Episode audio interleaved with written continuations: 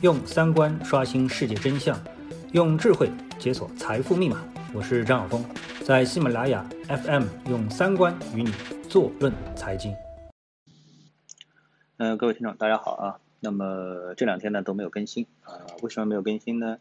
嗯，因为呃，我们看到，当然首先啊，自己个人原因呃，稍有点忙啊。然后呢，也在等待着一些最新消息的确认。那么我看了一下听众的留言。啊，说这个做财经的啊，这个你就分析一下财经，这个不要分析政治啊，这个不要分析什么地缘政治啊。那我觉得呢，呃，这个想法其实是非常偏颇的啊。那么特别是在呃现在这个社会，因为信息非常的发达啊。那大家都知道啊，这次美伊的矛盾啊，有一个段子啊。那么呃，这次啊，双方的一个冲突，牺牲最大的三个地方啊，那么一个呢是发生了踩踏。啊，就是送葬队伍发生了踩踏，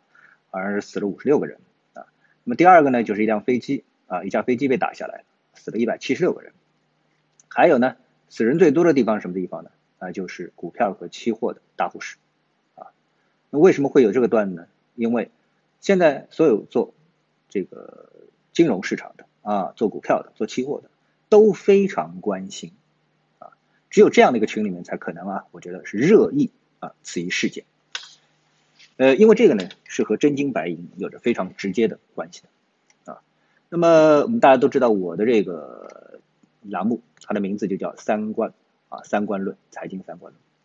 这个三观论呢，包括了你看这个世界的啊，我们说各种的哲学的一种角度啊，你的世界观、你的历史观、你的价值观、你的是非观啊，不只是三观，其实都涵盖在里面。那么，只有当你形成了自己的一个啊，我们不能说正确错误吧？啊，那很多人肯定不承认自己的三观是错误的啊。那只有形成了自己独特的这个三观，那么你看待这个世界啊，才有可能啊，尽可能的是透过表面看到实质。啊，我看到有一位这个听众留言，他说：“哎，你说对了啊，这个美国果然没有发动战争啊。”那我们发现啊，在之前啊，那个也就是说，呃，大家还不能肯定双方到底打不打的时候啊，那我也在新浪上微博啊刷刷新浪微博，那刷着刷着呢，就看到有一个统计统计的这个呃条目啊啊，然后呢统计啊这个到底啊就是伊朗扔的这个炸弹啊扔导弹扔到美军基地里面啊。伊朗说死了八十个人，还有一百多个人受伤，啊，你相信不相信？哎，结果我发现下面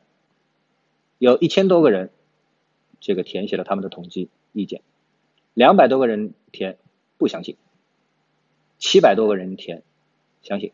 也就是说他们相信伊朗新闻是真实的，啊，是真实的。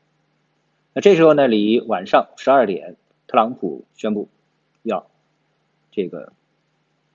到底啊，这个事情是什么回事啊？已经是时间很近了啊，而且啊，在很多的股票群里面，因为你知道我参加很多的股票群，很多人在提出自己的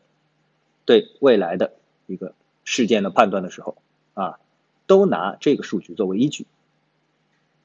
那我们都知道，没有调查没有发言权。那么调查你要有一个真实的数据啊。我们当然现在对真实的数据的要求越来越高啊，比如说这个政府的一些统计数据、GDP 的数据啊、失业数据啊啊等等啊，包括我们一直都注意的这个 PMI 数据啊啊，这个通胀的数据啊啊，还有荣枯分水岭的这样的一些啊这个数据啊等等啊，大家对这个经济数据是越来越要求高，而且呢，我们对上市公司的这个造假也是深恶痛绝，对不对？但是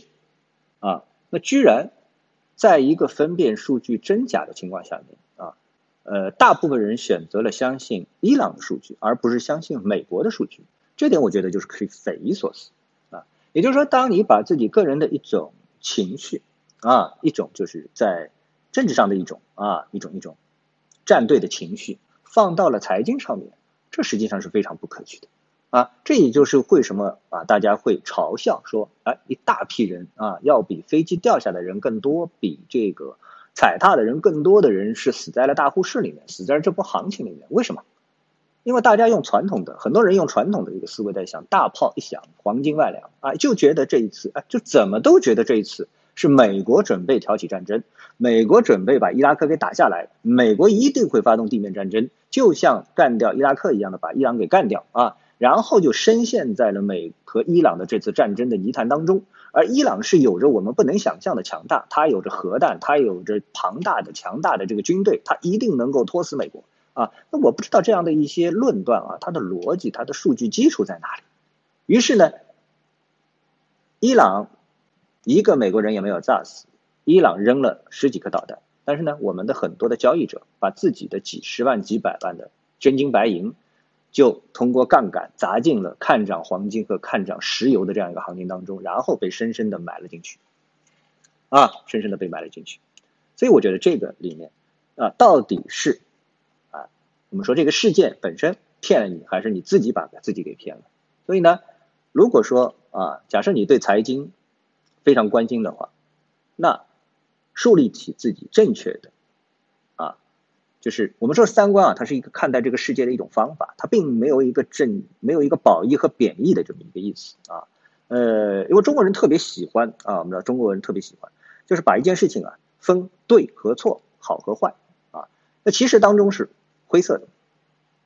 啊，其实当中是灰色的，就像美国对付伊朗，我们看到，根据特朗普在他的这个正式的发言当中，我们就发现了，其实特朗普他运用的最大的策略是什么？特朗普他运用的最大的策略，他不是军事策略，他的这个军事手段只是一种威慑，他反复的告诉全世界，特别是告诉伊朗啊，美国拥有最强大的，全世界最强大的武器啊。所以不要跟我打，啊！但是呢，哎，我们会对伊朗继续实施有力的经济制裁。那为什么做经济制裁而不做军事制裁？这其实很简单，啊，因为美国如果继续重复以前的伊拉克战争啊，海湾战争，那么死了人，再死很多人，啊，再花很多钱，这是特朗普难以向他的选民交代的。也就是他和他之前的共和党的总统会保持一致，这是他最不愿意做的一件事情，所以他不会去高压的动用武力去发动战争，